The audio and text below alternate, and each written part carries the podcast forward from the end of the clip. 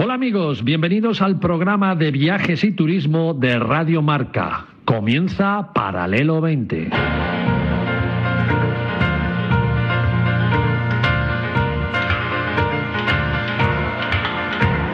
Paralelo 20. Presentado por Marcial Corrales, David Agüera y su equipo de colaboradores.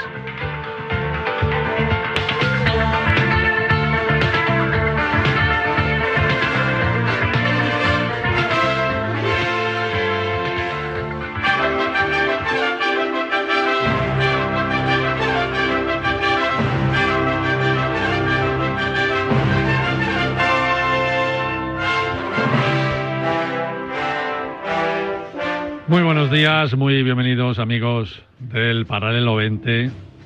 Feliz sábado y feliz fin de semana para todos.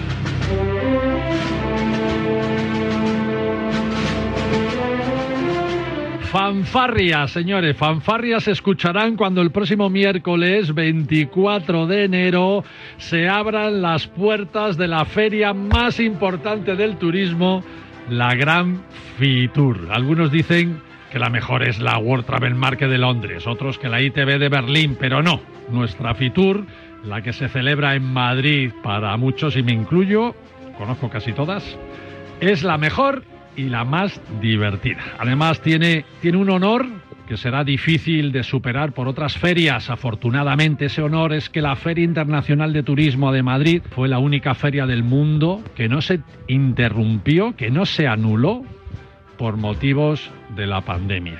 En el año 2020 la pandemia surgió en febrero y ya en enero se había celebrado nuestra Fitur 2020, mientras que las demás, que se celebran más tarde, tuvieron que ser canceladas.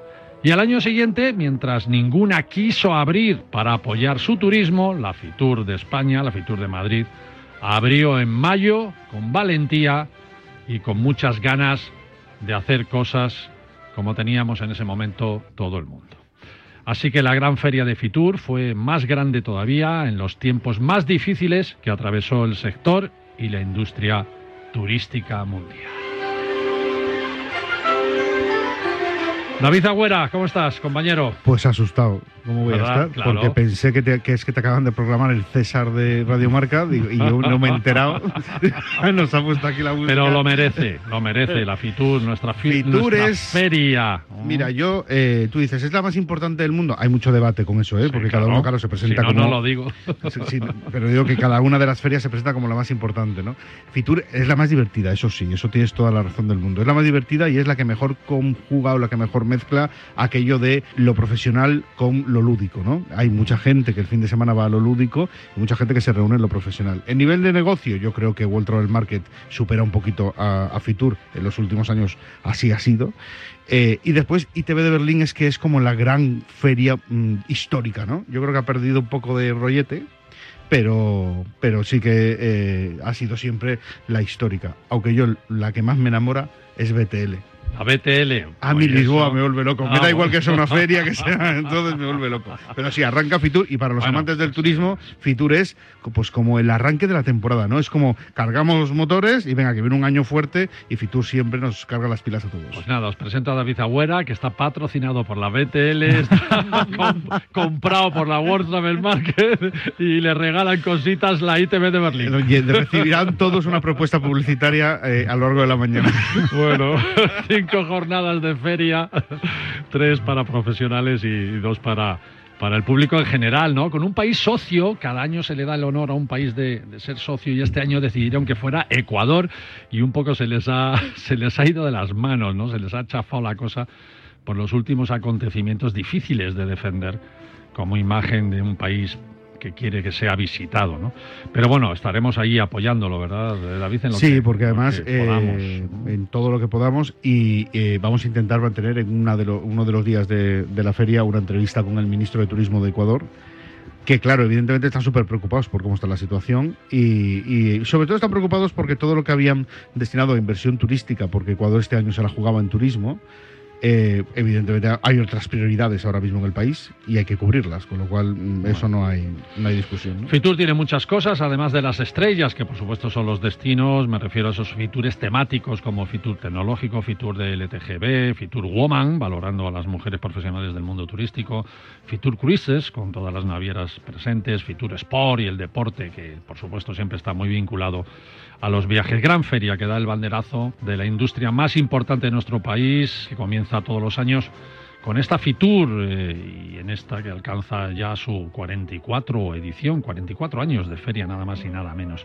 Para el 20 no podía faltar, allí estaremos y haciendo programas especiales desde la feria. Vamos a grabar algunos programas que luego se irán emitiendo a lo largo de los fines de semana venideros. Tenemos programa especial de Cuba con los amigos de Aboris, con la Junta de Castilla y León, nada más y nada menos también, también con el turoperador World to Me, que, que une muy bien el deporte con los viajes y más cosas que iremos viendo, entrevistas sueltas que iremos poniendo luego a lo largo de todas las, las ediciones de Paralelo 20. Bienvenida a Fitur, bienvenida a la Feria de los Viajes por Excelencia.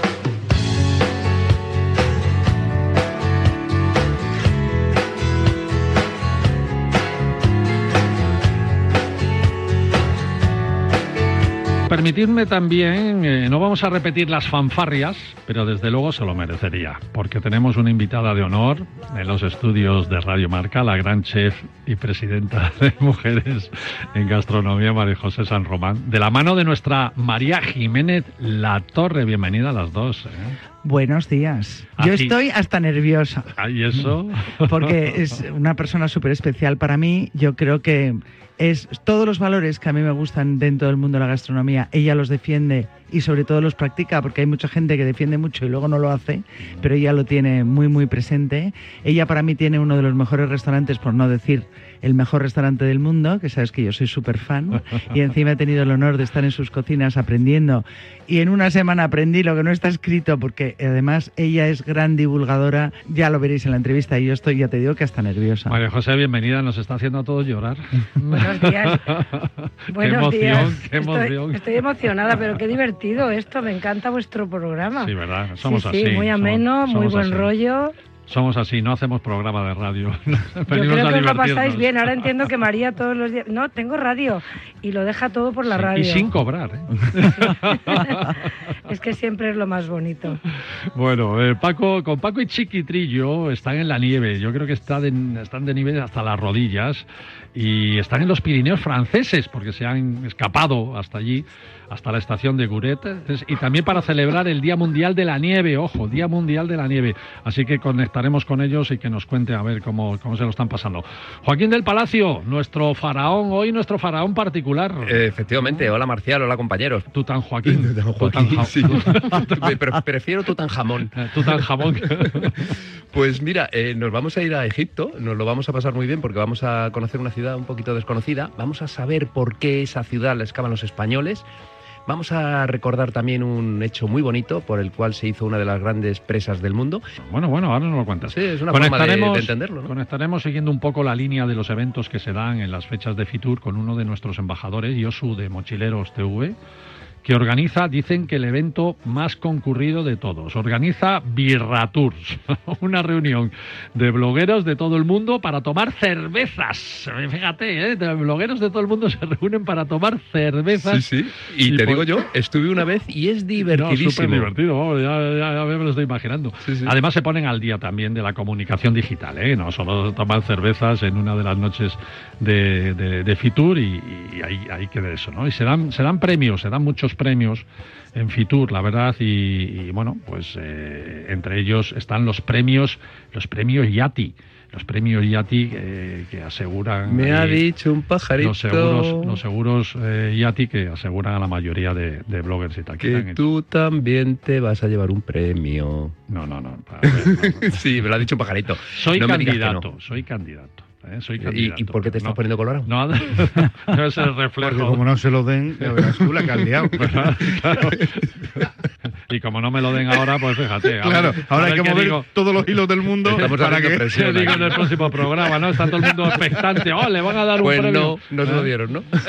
pues no, tendré que decir, pues no, no, no. Salí nominado, ¿no? De winner es, de winner es otro. Otro. bueno, pues sí, es verdad. Estoy ahí nominado por Y por el grupo de comunicación más importante, uno de los más importantes de este país, Nexotur que bueno, quiere darme un reconocimiento a mi labor profesional. Eso significa que ya estamos mayores. Sí, pero, lo que significa? Iñaki, las fanfarrias, las fanfarrias. Las fanfarrias otra vez. a que esto se merece. no, no, no, no, no, quítame eso. Muy bien, quítame, muy bien. Quítame la fanfarria porque como no me lo den, la, ponemos y me lo dan. Vale, vale, vale. vale, vale, venga. Bueno, vamos con la nieve a ver cómo están las estaciones de esquí desde las alturas, conectando con Paco Guerrero y Isabel Trillo, que están en el Pirineo francés. Eso sí que saben vivir, vivir bien.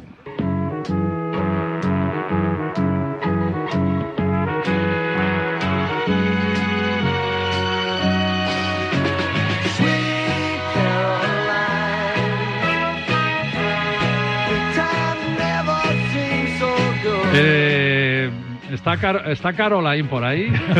Bailando. Está Caroline. Paco, Paco, Isabel, ¿está Caroline por ahí? Estamos viendo mover la cabeza de un lado para otro. Estáis ahí en plena, estáis en plena montaña y, y no habéis medido bien dónde os habéis situado. Eh, Isabel tiene problemas con la conexión, vamos a intentar hacerlo con esta conexión los dos, Venga, como podamos, porque estamos en montaña, como has dicho, y tenemos nuestros problemas de conexión. Bueno, ¿qué hacéis eh, ahí? A ver, contadme. Pues mira, estamos celebrando el Día Mundial de la Nieve. Eh, mañana es, es decir, es mañana domingo, y hoy pues nos hemos venido a Guret, que es una estación pequeñita del Pirineo francés. Bueno, pues hay un montón de eventos, siempre es música, y bueno, pues mucho apresquí, mucha música, es decir, también tenemos es decir, otra serie de, actividades y, y, hay cerca de 11.000 actividades por todo el mundo. Pues mira, aquí en la estación de Guret eh, tenemos toda la zona de debutantes con precios especiales para los niños, que ya lo comenté la semana pasada, en este Happy, happy Family que hacen ellos. Y luego más abajo, en Laruns, tenemos el mercado. Ahora, dentro de un rato, bajaremos al mercado local que van a hacer ahí una degustación de productos de la tierra, ya sabes, los quesos, eh, los chorizos, los, los Un mercadillo, un mercadillo, ¿no? Mira que los franceses, mira que los franceses preparan unos mercadillos en los pueblos que están al lado de las estaciones espectaculares, ¿eh? Hay unos quesos, hay unos salchichones, hay unos embutidos, hay unos foie, unos paté pero espectaculares, ¿eh? espectaculares. Bueno, pues eso, eso es lo que vamos a hacer eh, ahora dentro de un rato porque mañana, que es el Día Mundial de la Nieve, de World Snow Day, estaremos en la zona de debutantes, en el nivel intermedio, pues eh, disfrutando de todas estas actividades, porque el World Snow Day, sobre todo, es para gente joven como nosotros y para niños, por supuesto. y luego ya te, quería entrar en otro, tema importante, que estuvimos eh, eh, el miércoles la presentación del Freeride World Tour, que es la primera prueba de este circuito mundial, que se celebra en España aquí por tercer año consecutivo en Vaqueira del 27 de enero al 1 de febrero. Y tenemos tres españoles, Abel Muga, Tibor Magín y Nuria Castán, que tenemos que llevarle a la radio porque esta chica sobrevivió a una luz. Ya te contaremos. Sí, sí, sí. Sí, sí, interesante. Para que te hagas una idea, eh, se dice que pasado 10 minutos de estar entrada una luz ya estás muerto, te has asfixiado, y esta chica estuvo 12 minutos y salió viva. Que Nos alegramos y le haremos un homenaje. Y, y bueno, hablando un poquito de nieve, andamos un tanto incierto. Eso te iba a eh, preguntar, hay lluvias, ¿no? Bueno, hemos pasado la semana esta pasada, es decir, primero había nieve el, fin de semana pasado para aburrir, eh, luego hemos tenido una semana de altas temperaturas, en muchos sitios ha, decir, ha llovido, y ahora mismo nos viene Juan, la ciclogénesis de Juan. Entonces, es anoche está nevando, las temperaturas han bajado ya decir, a menos a menos cero y bueno, pues la cosa se está poniendo ya de, un aspecto bastante bastante bueno. Pues Marcial, que ya hay muchas estaciones más avanzadas que en España, en el norte de Europa, están haciendo granjas de nieve, es decir, con lo que nieva durante toda la temporada, cogen un sí, la, cubren, la ah. cubren con plásticos para que dure todo el verano y con eso llenarte la estación al día siguiente. en Alicante sí, nieve, nieve, orgánica, claro. Así lo hacían. Ah, Así se hacían los helados, ¿no? En Alicante. Sí, claro. Es, Oye, pues estaría, estaría fenomenal esquiar sobre vainilla. y dar un bocadito de vez en cuando. No, pero, hablando, hablando de los saltos... Dar ideas, dar ideas. Eh, guarda la nieve, le viene guardando hace muchos años, eh, la cubren con una, pues, con una tela eh, para que no... Y pierde un 10% nada más durante todo el verano. Eh, la cuestión está en que, en que con ese, ese trocito te montan la estación en tres días. ¡Viva la inteligencia! ¡Viva la presquí! Sí, sí. ¿Eh? Y los restaurantes de la zona. Bueno, eso díselo a Paco. Y el mercadillo. Paco es de Apresquí. Paco, ese, esa baguette, por favor, con un queso, tráetelo para España. Hombre, por supuesto, por supuesto que, que, que, que, que voy a venir bajo el brazo con el pan, con el pan y el queso, Bueno, ¿no? Pasarlo bien, pasarlo bien. Bueno, eh, para, para terminar os voy a dar una oferta, Venga, ¿no? venga, Aquí en rápido. Guret, en Guret, que eh, son siete noches más seis días de forfait de 210 euros por persona. ¿Qué me dices? Caray, qué bien. ¿Con el forfait incluido? El forfait, sí, es decir, si el las for- siete noches. Pero si el eh, forfait para esquiar ya cuesta eso. Pues mira, es decir, ya sabes que son siete noches de, para dormir, ¿no? De, de- de alojamiento Sí. y seis días de forfait. Caray. 210 euros, Caray, ¿no? caray. Bueno, pues solamente para que los, los, los oyentes tengan un poquito dónde está Guret, es decir, simplemente tú vas a Huesca, de Huesca vas por Huesca. eh, pues, dirección a Formigal, pasas Formigal, ¿no? Sí. Y justo tienes arriba, la- el- a nada, es decir, a dos kilómetros de Formigal tienes lo que es la frontera y la frontera tienes el Portalet, que es el Mm. paso fronterizo. Y nada más pasar el paso fronterizo, pues a 50 kilómetros y ya tienes Guret. Bueno, Y bueno. ju- a nada, a 25 kilómetros, el Pedro Artús, que vamos a ir a verla mañana. Bueno, genial, genial. Bueno, pues venga, a pasarlo bien mientras los demás estamos aquí haciendo el programa. Vale. Bueno, pues, verdad. pues nada, decir adiós a todos los oyentes y que nada, que disfruten de la nieve, que ya empezamos a tener nieve. Besos, Venga. besos. Que viene ahí, ¿cómo se llama? Juanito, ¿se llama? ¿O Juan, cómo? se llama la, la ciclogénesis explosiva, Juan. Juan se llama. Porque Esto de poner nombres a las cosas. Qué mal suena lo de A las lluvias y a las borrascas. explosiva. Y el nombre ese también. pero Eh, vamos, Juan, vamos, ¿no? vamos, verdad. no parece Una ahora muy- ciclogénesis explosiva. Pero No parece muy técnico, ¿no, Juan? Juan, pues se ha ido Irene. Y fíjate tú, se, viene, se va Irene y viene Juan. Es que de verdad. Bueno, bueno. Oye, gracias. Chao, chao. Nada, besitos. Chao. Adiós. Adiós.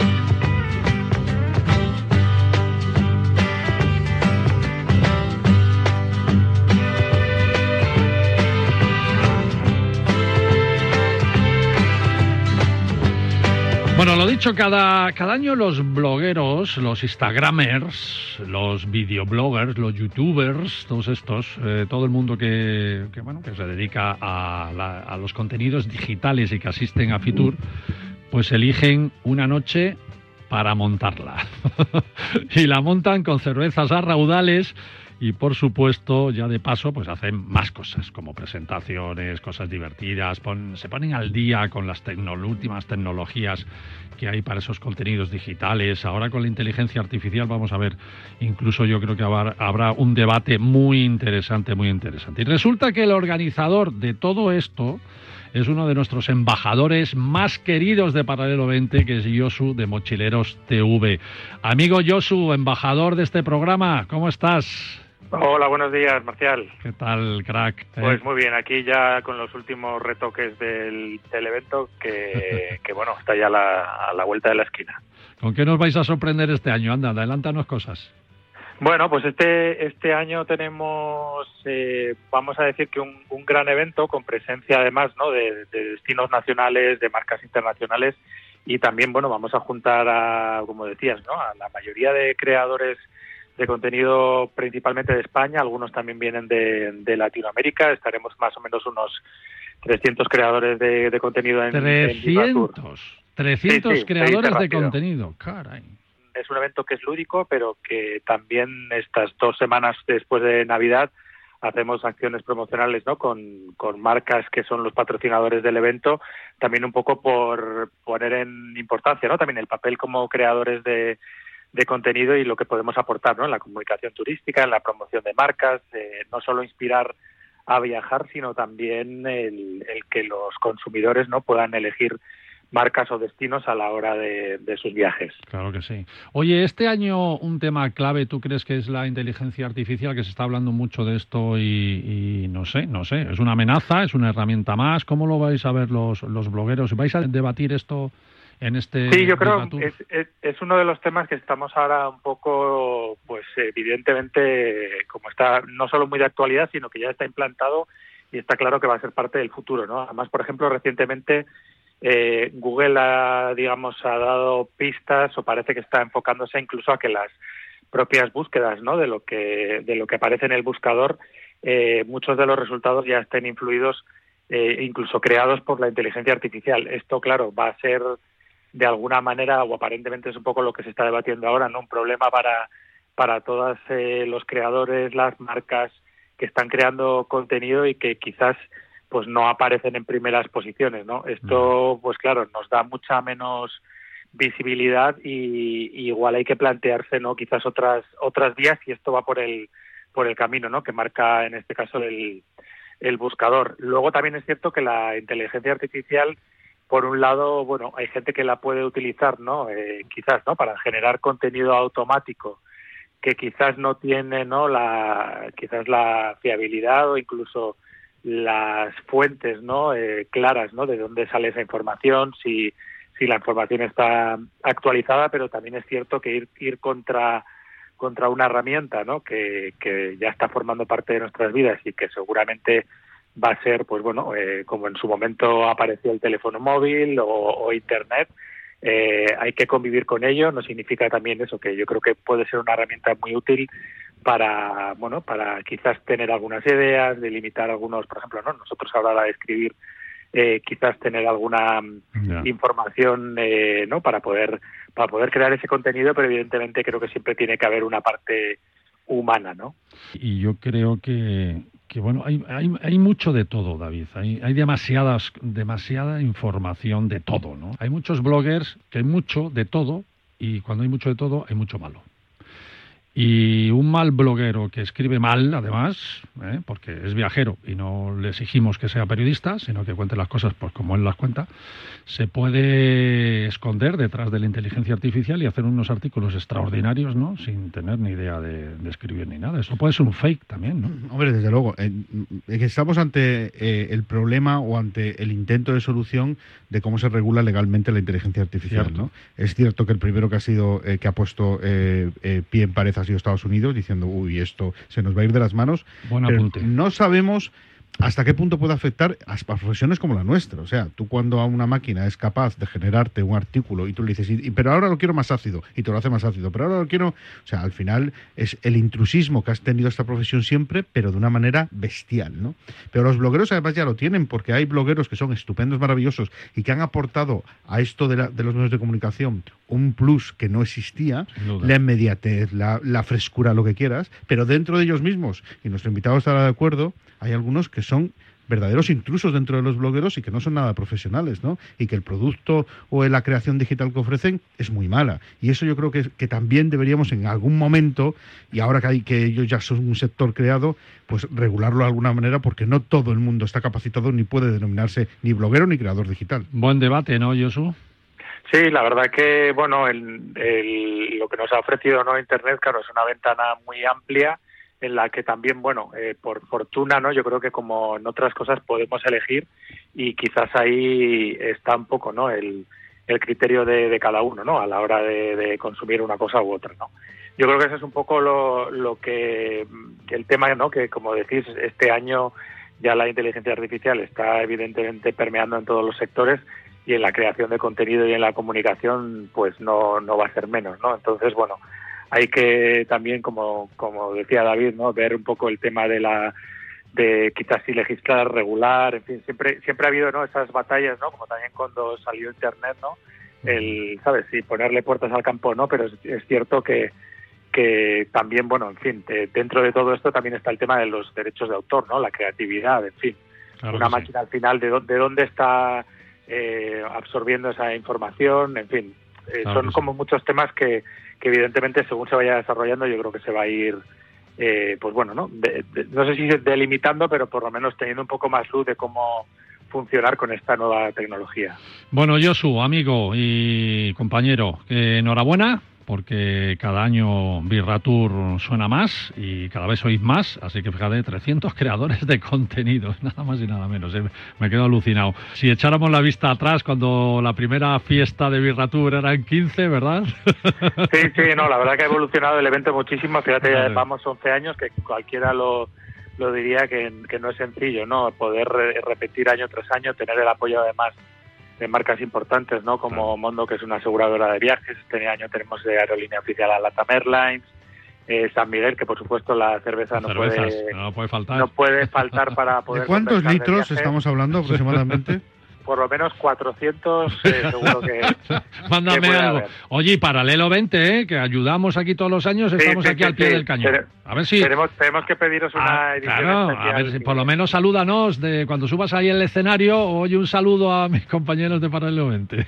Por supuesto. Así que nada, oye, muchísimas gracias igualmente, como dices, Marcial, por el apoyo. Exacto. También, por supuesto, a la blogosfera, que, bueno, pues este tipo de de eventos en el que además, como decía, ¿no? tenemos marcas que, que sí que apuestan y que creen en, en los creadores de contenido como el programa, ¿no? De, vuelve a repetir también Gijón como destino, tenemos a Renfe, en fin, muchas marcas que yo creo que, que, bueno, que siguen apostando por el sector y que ahora ya que, bueno, parece que estamos, no sé si en velocidad crucero, pero por lo menos esperemos que, no haya ninguna sorpresa y hemos tenido muchas los últimos años, pues bueno, eh, sigamos creando contenido, como decís, eh, verdadero, real, sin, inteligencia artificial o, por lo menos de tenerla como compañero, de, pero no, no como escritor principal. Josu, un abrazo amigo, enhorabuena y chao, chao. Chao, chao. Chao, chao. Nos vamos, nos vamos un minuto solo a publicidad y volvemos ahora enseguida aquí con Paralelo 20 Radio Marca.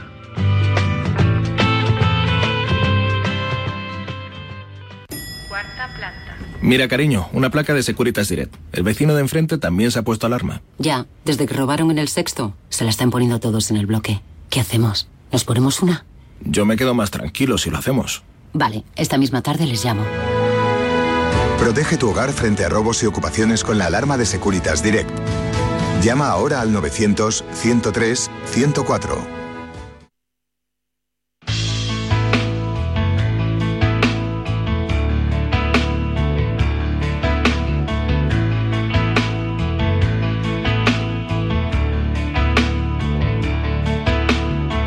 Bienvenido de nuevo amigos después de este pequeño corte publicitario. Todos sabéis, y los que no lo conocíais, eh, pues aquí estamos los de Paralelo 20 para contároslo, que hay un tour operador que posiblemente sea el más elegido por los agentes de viajes españoles como el mejor y con más prestigio del panorama turístico de nuestro país. Ese tour operador es Catay, muchos años siendo el tour operador por excelencia de los grandes y buenos viajes. Pues bien, los ejecutivos de Catay, tour operador de la corporación empresarial Aboris del Grupo Barceló, acaban de sacar el nuevo catálogo de viajes para viajar a América del Norte. Y como ellos saben que hay muchos tipos de, de viajeros, pues los programas que figuran en este folleto están pensados para cada uno de los perfiles que mejor se adapten para viajar a los destinos de Estados Unidos y de Canadá. Por ejemplo, ¿que queréis viajar en grupo? Pues perfecto, porque tienen seleccionados expertos guías locales para que no te preocupes de nada, con todos los servicios organizados, para que solo te relajes y disfrutes del viaje. Que por el contrario, quieres ser más autónomo y moverte sin ir en un grupo, pues ideal también. Porque los de Catay han diseñado, ojo, eh, ojo a lo que voy a decir, han diseñado más de 100 opciones diferentes, combinando ciudades de Estados Unidos y de Canadá, y en donde, bueno, puedes elegir las noches que quieras quedarte en cada una de ellas. Eh, puedes elegir la categoría de hotel, las visitas que quieres hacer alrededor, etcétera, que te lo programan todo a tu medida. Que además quieres ser más libre todavía, de esos que si me pones el avión, coche en el aeropuerto y me das un mapa, ya yo me muevo ya, pues también. Catay organiza el vuelo de avión, te reserva el coche de alquiler, te da un libro de ruta con itinerarios ya recomendados para ayudarte a que no te pierdas y no pierdas el tiempo buscando y a tirar para adelante. Y si no te gustan ni los coches ni los buses, pues puedes visitar Canadá y Estados Unidos en tren. Cosa única, porque es la única mayorista que diseña paquetes de viajes a Estados Unidos y Canadá en tren. Y ya el sumum del sumum, que todo esto no te encaja, pues puedes llamar a Catay te pone un experto en América del Norte y le cuentas lo que quieres y él te lo diseña para ti en exclusiva. Entra en catay.es, échale un vistazo al catálogo de América del Norte y bueno, a vivir tu sueño americano.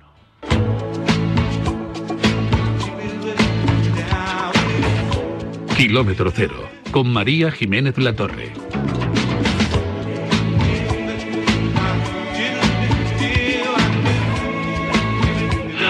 María Jiménez La Torre, María San José, hoy es de Marías, pero, pero dejadme, antes de que me, antes de que me cuentes nada, eh, ¿cuándo nos vais a llevar a comer al restaurante de María José San Román?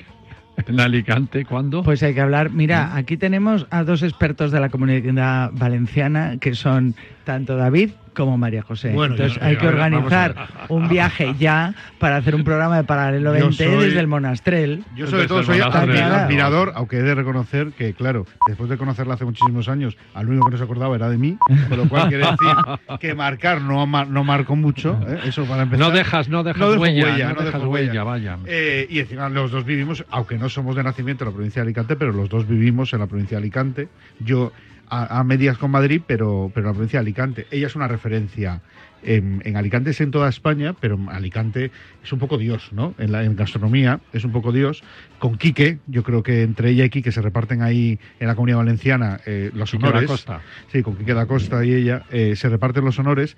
Eh, yo este verano tuve la, ocasión de, hacer, de ver un documental que hicieron sobre ella, mi amigo Seba, eh, y que emitimos en el Festival de Cine de las Fas del Pi, sabéis que yo colaboro en ese festival, y fue una auténtica maravilla. Y después hizo una cena de degustación que estuvo buenísima, yo estuve y, estuvo, es una maravilla.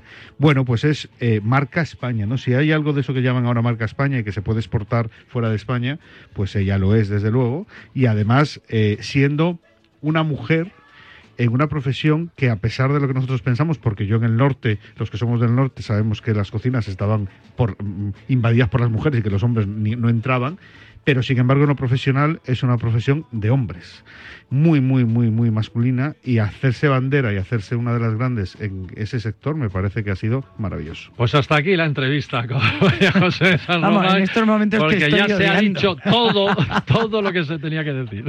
No, hay muchísimo más, gracias a Dios. ya no intervengo. No, genial, Lo primero que este programa es de viajes y hay que hacer un viaje para ir a ver eh, a María José San Román y sobre todo conocer el monastrel. Pero es que detrás de María José San Román hay mucho más que el monastrel. El monastrel vamos a hablar porque es que define lo que es esta sección, kilómetro cero. Pero a mí me gustaría que también se supiese que María José tiene la taberna del gourmet, Tribeca. Vamos, ¿qué puedes hacer? Yo organicé para unos amigos un viaje a Alicante que se quedaron fascinados y se quieren comprar casa en Alicante, que todos los días iban a un negocio de María José San Román. Tiene panadería propia para servir su propio pan. Tiene Terramón, que es su campo, que también nos tiene que hablar de él. Pero mm, lo que es el monastrel es realmente kilómetro cero, en todo sentido, hasta el edificio. Y eso era un poco lo que quería que, nos contase hoy. ¿Por qué monastrel es tan sostenible? ¿Por qué tienes ese Repsol verde? ¿Por qué tienes... Todo el mundo sabe que sostenibilidad es María José San Román. Buenos días a todos. La verdad que me estáis abrumando, pero bueno, ahora a estas alturas de la vida no me importa lo que me estás diciendo, me encanta que me llames Dios o diosa, me, gusta todo lo que decís porque realmente la, la, vanidad tiene que estar para que te lo creas y para seguir haciendo, ¿no? He decidido que no me va a dar vergüenza, que nunca la he tenido, ¿eh? Por eso, por eso llegas, porque todo lo que te propones realmente es lo que consigues. Y yo en la vida jamás he pensado que no tenía la posibilidad de hacer nada y por eso hago lo que llego a hacer las cosas porque me las propongo sin ningún pudor. O sea, no tengo, no, miro a los lados pensando que no debo. Soy muy atrevida y muy curiosa. ¿Y por qué somos kilómetro cero? Bueno, pues, pues como ahora se lleva tanto, pues resulta que tú te repiensas y dices, ostras, si lo que se lleva y lo que ahora está de moda y tal, es lo que yo he hecho toda la vida porque me viene de serie, porque mi madre venía de una aldea de supervivencia asturiana, donde allí no se tiraba nada. Hacían, yo he visto a mi abuela con una rueca hacer lana de las ovejas y he visto trillar el trigo y eso lo he visto con dos años. Entonces, para mí, eso que he tenido la suerte de vivirlo, porque ya no lo vamos a poder ver, porque va a desaparecer. Estoy leyendo un libro que es La venganza de la tierra hemos jugado con el, con el planeta se va a vengar, no va a haber comida. Como no enmendemos, no va a haber comida. Y a mí eso me preocupa. Me preocupa y mira que yo ya, pues me queda menos tiempo, pero me preocupa no dejar el mensaje de que si tú ya tienes un diagnóstico, que ya lo sabemos, y yo oigo hablar del 2030, que va a pasar, va a haber el doble de gordos, va, nos vamos a morir uno de cada dos, de, vamos a tener Alzheimer. Si ya te lo están diciendo, qué tontos somos de no tomar medidas, cuando también está la receta de curación. Entonces, kilómetro cero, pues a mí me, toca de lleno porque no es que no hay otro camino, no hay planeta B y no hay plan B, solo hay uno. Pero resulta que yo, pues mira, me ubiqué en un edificio que estaba en desuso, que es donde está el monastrel, lleva como 10 años cerrado el establecimiento y mis arquitectos, Javier García Solera y Lola Alonso, que son muy conscientes también de todo lo que hacen, dijeron, ¿cómo vas a hacer un restaurante nuevo con todo lo que hay construido? porque tenemos que hablar de la España vaciada, de los edificios en desuso, de tantas casas vacías y dejar de construir. El 70% de la tierra ya está conquistado por el hombre, solo hay un 30% salvaje y seguimos quitando tierra y animales y conquistando, ¿no? Luego, mi edificio es una recuperación de un espacio que ya existía y eso pues hoy puntúa. Y para mí puntúa mucho porque claro, es que ahora me voy a quedar también con más espacio donde estoy para seguir abundando en recuperar los espacios que ya existen. O sea que ahí vamos por una y luego todas las prácticas que se han ejercido mm, arquitectónicas son respetuosas absolutamente en cuanto a materiales, pues los cabos, la madera, lo que se hacía antes porque mis arquitectos, que son dos, también tuvieron eso en cuenta. Es precioso. Permíteme, María José, que te dé la enhorabuena porque hablas como una geógrafa de las buenas. De verdad te lo digo.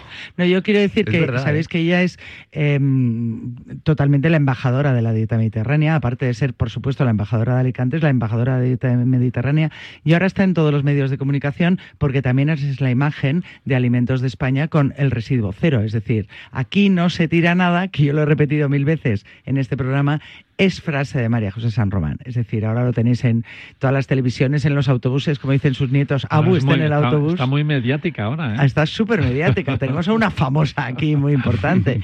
Entonces, a mí una de las cosas que más me emociona de ella es que ha recuperado totalmente la verdura. Háblanos de eso, que a ti te encanta la verdura y la gente no sabe comer verdura. Bueno, no sabemos en general casi de nada y tú y yo hemos sido testigos hace unos días de una reunión de gente muy poderosa, muy potente, muy inteligente, con eh, la que puedes o sea, lucirte un montón, porque resulta que de lo nuestro no saben nada.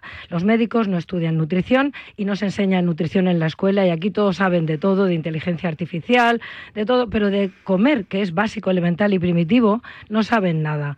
La revolución industrial eh, hace 150 años ya dentro de, nada.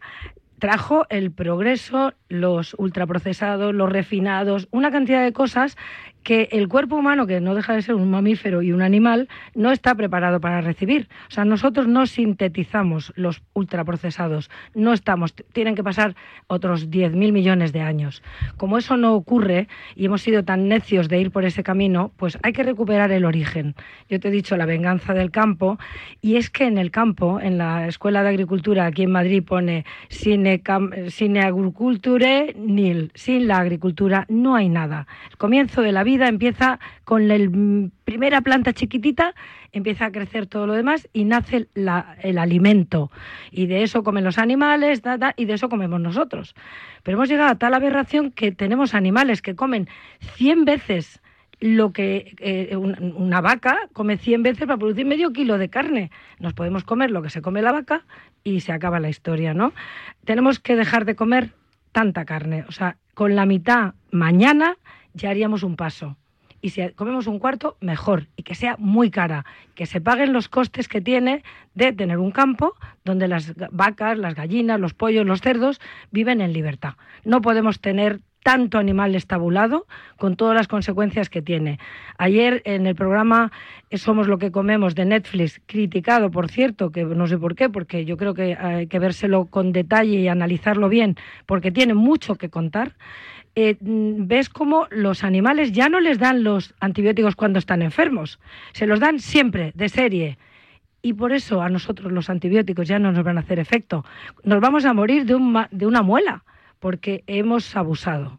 O sea que hay que retroceder, volver a ser otra vez animales, volver a ser naturales, respetar los espacios de la naturaleza, que son magníficos, y retroceder para que el 70% vuelva a ser salvaje y nos quedemos con un 30%, que no está mal, pero no vamos a seguir conquistando, va a luego tenernos que ir a Marte.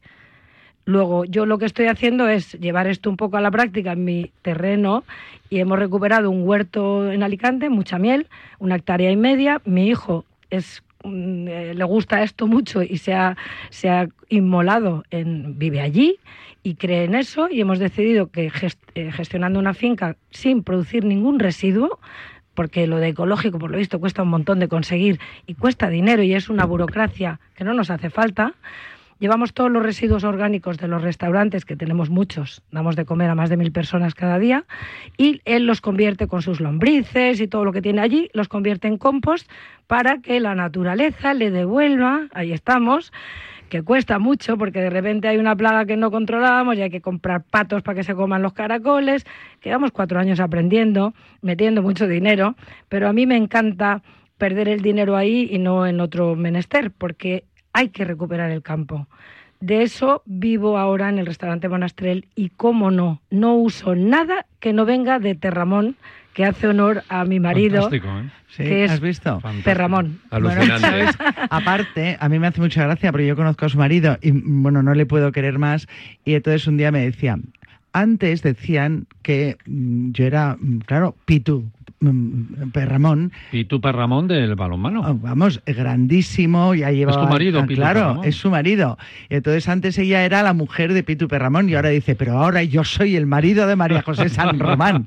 Entonces, Es, eh, él es fantástico. Pues bueno, un homenaje aquí un homenaje desde Radio Marca para, para, pues, tu marido. Pues Terramón, Terramón es un juego de palabras con Perramón hecho por la agencia Lo Siento de Barcelona, que tuvo un acierto tremendo, porque yo me acabo de comprar otra finca al lado para producir energía solar para todo el grupo y le he llamado Tan Román, haciendo honor a mi tartam...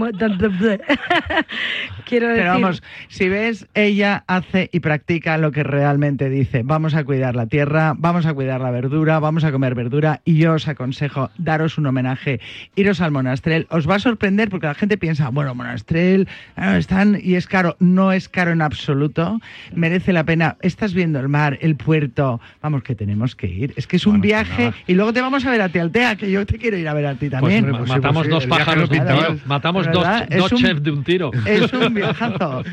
ha empezado diciendo, ay, a mí esto de la radio me pone muy nerviosa y tal, no sé si lo haré bien. Y no, no solo lo ha hecho bien, sino que no hemos hablado ninguno. Que nos ha nubilado todo. Fíjate que yo estoy acostumbrado a escuchar ponencias de geografía y creo que ha tenido un momento lúcido que me ha puesto los pelos de punta, cosas que no he escuchado en nadie. ¿Tú que eres geógrafo? Sí, sí, efectivamente, por eso se lo he dicho. Enhorabuena.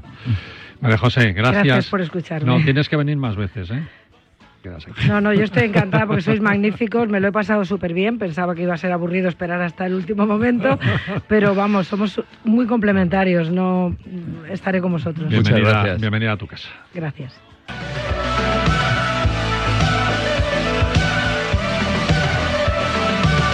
Joaquín, ¿cómo, ¿qué tal? ¿Cómo estás? Pues muy bien, fíjate, estuve hace dos días en el Museo Arqueológico Nacional escuchando una bonita ponencia sobre Egipto y bueno, lo daba Carmen Pérez Die, que es una arqueóloga de, bueno, de renombre, que además ha sido también directora del, del, Museo Arqueológico Nacional, y nos contaba una bonita historia sobre una ciudad muy desconocida en Egipto, Heracleópolis Magna. Heracleópolis, eso suena griego. ¿no? Efectivamente, eso mismo pensé yo. Más que egipcio. Exacto. Bueno, pues parece ser que el nombre eh, viene porque le fue dado porque en origen el dios era Jerisef. Y Jerisef era un dios muy parecido a Heracles a Heracles griego. Entonces, Mm. Heracleópolis Magna. Y es un sitio muy especial. Mira, si quieres te hago un previo. Es una misión arqueológica española. Efectivamente, totalmente española y desde hace aproximadamente 60 años. Bueno, pues hablando de, de todo lo que ellos han encontrado allí, nos contó que era una ciudad muy interesante que había sido capital en, en la época de hace aproximadamente unos 4.000 años, para que nos hagamos una idea, para no dar datos muy concretos y que la gente se despiste, y fue capital de Egipto, situada en un lugar muy estratégico que está muy cerquita de ese gran oasis. Eh, no sé si vosotros visualizáis un poco el mapa de Egipto, eh, con ese río Nilo hacia el norte, y luego llegando ya a la desembocadura a la izquierda hay como un gran lago, una zona muy especial, como unos 120 kilómetros al sur del Cairo, a la izquierda está ese gran oasis que es Fayún. Bueno, pues eso es un lugar que es un verdadero vergel, son kilómetros y kilómetros cuadrados. Es un sitio donde volvemos otra vez al pasado, que de aquí nos viene todo, cuando ese río Nilo tenía unas grandes crecidas que era lo que le dio la grandeza a, Egipto. Esas grandes crecidas llenaban de lodo y de buenos alimentos para la tierra, como decía antes María José, que es lo principal para vivir de esa agricultura, bueno, pues inundaba todas esas zonas del valle del río Nilo, también esta zona del, del gran oasis, y lo que hacía era que, bueno, que le daba esa fertilidad por la cual podían vivir allí. Es un río que es país y es un país que es eh, como una mm, bueno, pues como un vergel alrededor de ese río y todo lo demás que tiene es desierto. Y todas las ciudades comunicadas por el río. Efectivamente, de hecho no conocían la rueda hasta bien entrado pues el siglo XV antes de Cristo. Eh, los egipcios se movían por el río.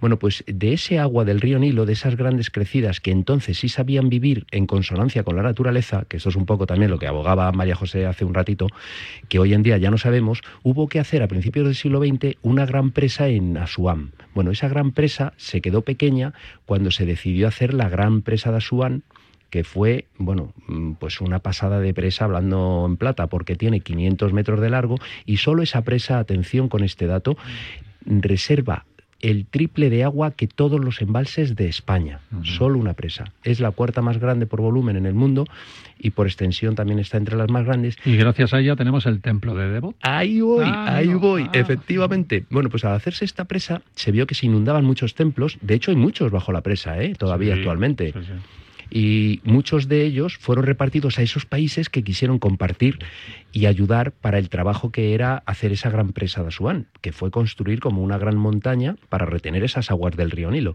y poder hacer que el río Nilo tuviera un cauce más constante y no esas crecidas. Controlado. Y se tuvo que sacar el templo de Filé, que eso lo sabemos nosotros porque está allí la isla de Filé, que es uno de esos eh, templos que nosotros visitamos, pero no está en la ubicación original, está en otra isla que estaba más alta y no quedó inundada. Bueno, pues luego hubo que sacar el que sí que conocemos ya todos, aunque no hayamos estado, que es el de Abu Simbel.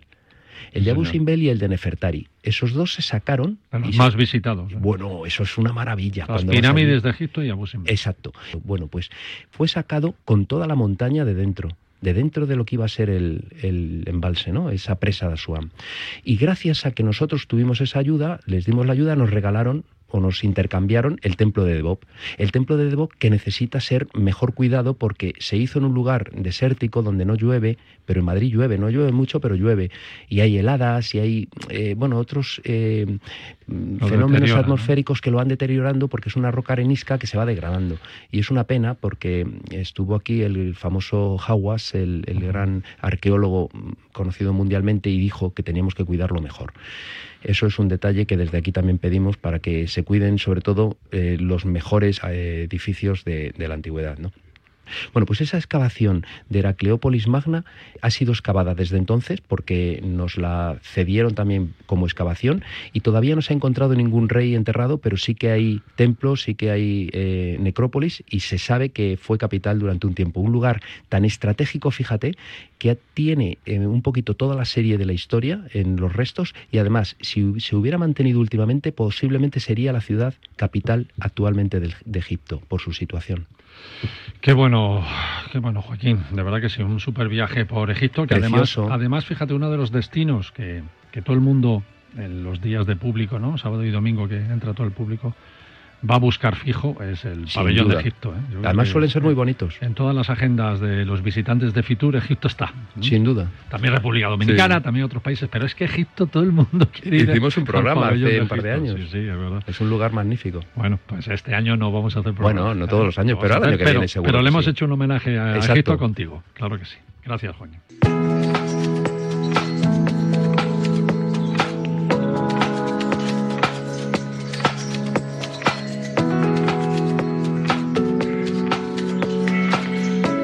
Algunos de nuestros blogueros embajadores siempre viajan con una compañía de seguros, que es la aseguradora Yati. De hecho, una, una bloguera, María José, y un bloguero, su marido, José Pablo García, pues tienen el blog a tomar por el mundo, ¿eh? nombre muy, muy apropiado. Cuando has empezado, he pensado... Muy apropiado porque ya de entrada significa que viajas lejos, ¿no? ¿Dónde vas? Me voy a, tomar, por, el, mundo. Eso suena a viajar lejos, así que sin duda. Pero al mismo tiempo lleva la comunicación de la aseguradora Yati y como buenos comunicadores que son María José y José Pablo, se acercaron a nuestro programa para contarnos pues un evento que también se celebra en Fitur y que reconoce cada año a los creadores de contenidos digitales eh, muy referentes eh, a los viajes, por supuesto, y que son, son la entrega de, de estos premios que llaman los premios IATI de viaje. José Pablo, ¿cómo estás, amigo? Bienvenido.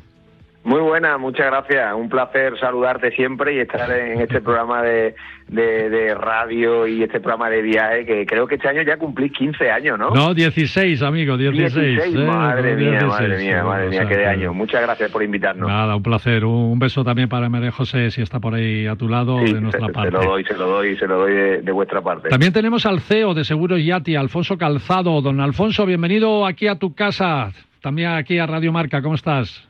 Hola, buenos días. ¿Qué tal? ¿Cómo estamos? Muchísimas gracias también por invitarnos. Claro que sí, te, agra- agradezco que cuides de nuestros chicos, ¿eh? Cuando van por ahí de viaje. Sí, sí, en, en eso estamos. Bueno, contadme los dos, muy rápido. Ya sabéis cómo es esto de la radio. Tenemos poco tiempo, pero como organizadores de, de estos premios IATI que vais a celebrar ahora en, en los días de Fitur, eh, ¿qué, qué va a pasar? Este año, eh, no sé, hay sorpresas, eh, hacéis la gala de una forma diferente porque eh, cumplís el número 5, ¿no? La quinta edición, eso es un número muy bonito.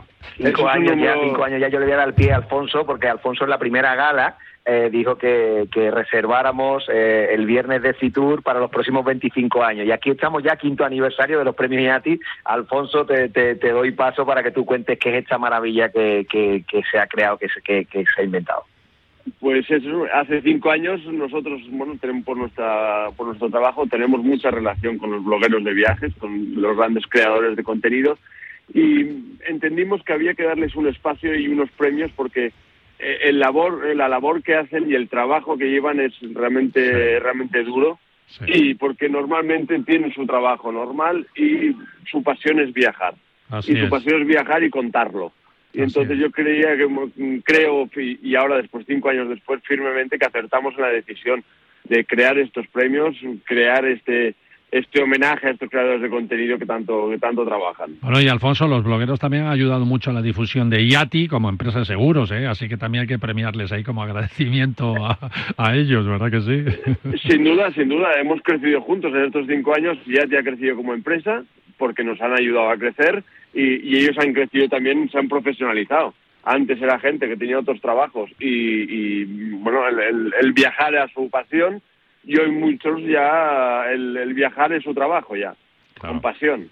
Oye, ahora hay varios, varios certámenes que, que premian a los, a los bloggers de viajes, pero vosotros estáis, yo diría que entre los pioneros. Tú me corriges, ¿eh? No solo por, Sí. por estos premios de los que estamos hablando, sino que también tenéis la jornada IATI de los grandes viajes, esas charlas anuales que, que reúnen a mucha gente amante de, de los viajes y que van a escuchar, ¿no? A los, los grandes viajes de, de algunos, eh, bueno, eh, blogueros, ¿no? Y la creasteis hace más de 10 años, si no me equivoco. Sí, totalmente, Marcial. Es verdad que en el, en el tema de, de los premios, por ejemplo, que fue pues, hemos sido ¿no? Eh, los pioneros, los premios en, en- en galardonar a los creadores de contenido en general y en específico en particular a, a los de los viajes. Es verdad que ahora, pues como todo, ¿no? Eh, por cuestiones comerciales, publicitarias, pues se han sumado, pero, pero en este caso IATI lo hizo creyendo de verdad en esos valores IATI y creyendo de verdad en que el creador de contenido ha ayudado mucho al viajero, muchísimo. Y como esto, efectivamente, como tú bien dices, otra, otras iniciativas en las que, en las que también participa, eh, Jornada de los Grandes Viajes,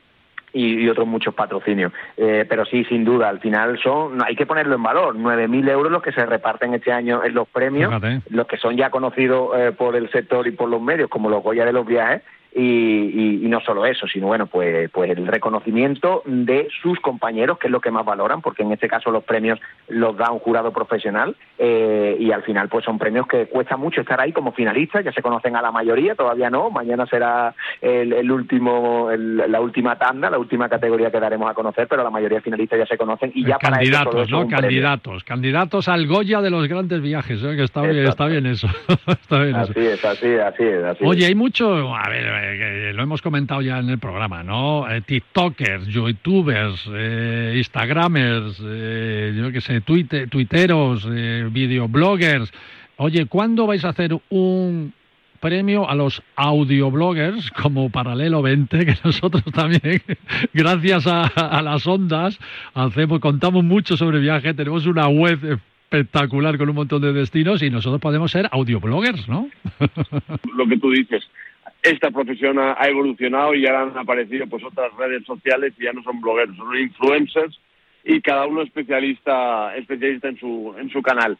Y sí, sí, ¿por qué no? Un día crear estos premios para los programas de radio o para, bueno, pues eh, podría ser una, una posibilidad en el futuro. Claro, porque nosotros también tenemos contenido digital. Yo lo dejo caer ahí. Por lo menos decirme cómo, cómo ser candidato. Yo con ser candidato me conformo. los, los premios aquí están vivos es lo bueno, como dice Alfonso, cada año van cambiando las categorías porque al final la- el mundo digital, la creación de contenido va muy rápido y hemos incluido categorías que a lo mejor otros años no estaban en los comienzos, como por ejemplo TikTok, ¿no? Claro. Incluso el podcast, que también lo, lo incluimos. O sea, que, que vamos a escucharte con atención, como siempre hacemos, y que y como esto está vivo, pues los premios IATI de aquí a 25 años como mínimo, que es lo que Alfonso prometió, pues imagínate todos los cambios que va a tener y todas las todas las evoluciones. Bueno, premio IATI. ¿Dónde se celebran y puede ir cualquiera a verlos o cómo es esto? Esto eh, lo celebramos en Madrid siempre el viernes, eh, coincidiendo con, con las fechas de Fitur, porque es la mayor, que, como digo yo, concentración de, de creadores de contenido. Y entonces lo hacemos por invitación. Realmente son unos premios eh, importantes eh, y hay mucha demanda para, para, poder, para poder venir y se hace por invitación. Ah, muy bien, vale. Pues muy bien, oye. será en el Palacio de Neptuno, eso sí, será en el Palacio de. Neptuno. Y, sí que podemos decir a, los- a los oyentes que hay una posibilidad, siguiendo las redes de, de Yati Seguro en Instagram, eh, para sortear, que se va a sortear a lo largo de, de estos días antes de la gala, la opción de que entre todos los seguidores que participen en la publicación, pues van a poder acompañarnos. Así que por lo menos entre los oyentes, si hay alguien que está muy, muy interesado, por lo menos la opción existe. Y tú, por supuesto, estás invitado. Genial. Alfonso Calzado, muchas gracias. CEO de nada. y José Pablo y María José de A Tomar por el Mundo.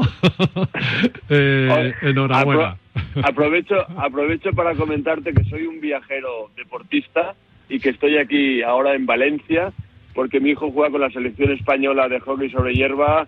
Se juega la clasificación para las Olimpiadas de París en, en una hora.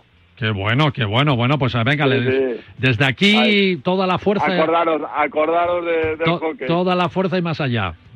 ¿Verdad que sí? Perfecto.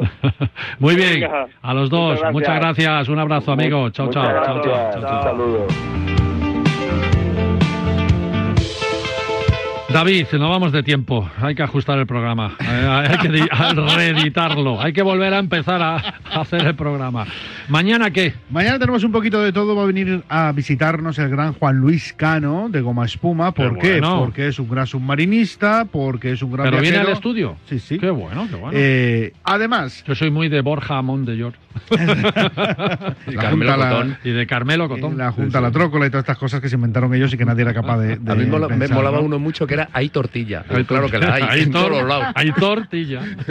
Y después Frank Contreras nos va a llevar por la ruta de los milagros, que es un Qué paseo bonito. apasionante. Vamos a saber qué prenda nos tenemos que poner en este invierno. Viene Paco Cecilio, el ¿Viene diseñador. Paco Cecilio? Xavi, no, porque Paco Cecilio nos va a decir que hay que ponerse una gabardina. Es elegante ponerse una gabardina. Pues depende si llueve, ¿no? La gabardina es un poco Colombo ya, ¿no? Para una cierta edad. Eh, bueno, y además Alberto de Luna nos va a llevar de restaurantes por Madrid y muchas más cuestiones en un viaje apasionante que arranca a las 9 de la mañana y que como cada domingo puede usted escuchar en Radio Mar. El Radio Marca te ha quedado muy publicitario, ¿eh? María José San Román, muchas gracias. Has embellecido el programa, has hecho el programa más erudito, más sostenible, más comprometido y más bonito. Pues nos vemos en Alicante. En el monastrel. En el monastrel, por favor, María, encárgate tú. Bueno, tú tan Joaquín. Pues nada, encantado. Yo prefiero Tutankamón y allí en, En el Alicante. monastrel. Sí, total. David, tú y yo nos vemos mañana. Mañana más. Venga, mañana más. Chao, chao. Radio Marca.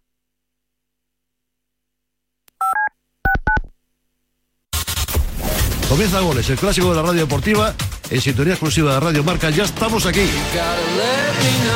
Goles es mágico. Goles es periodismo.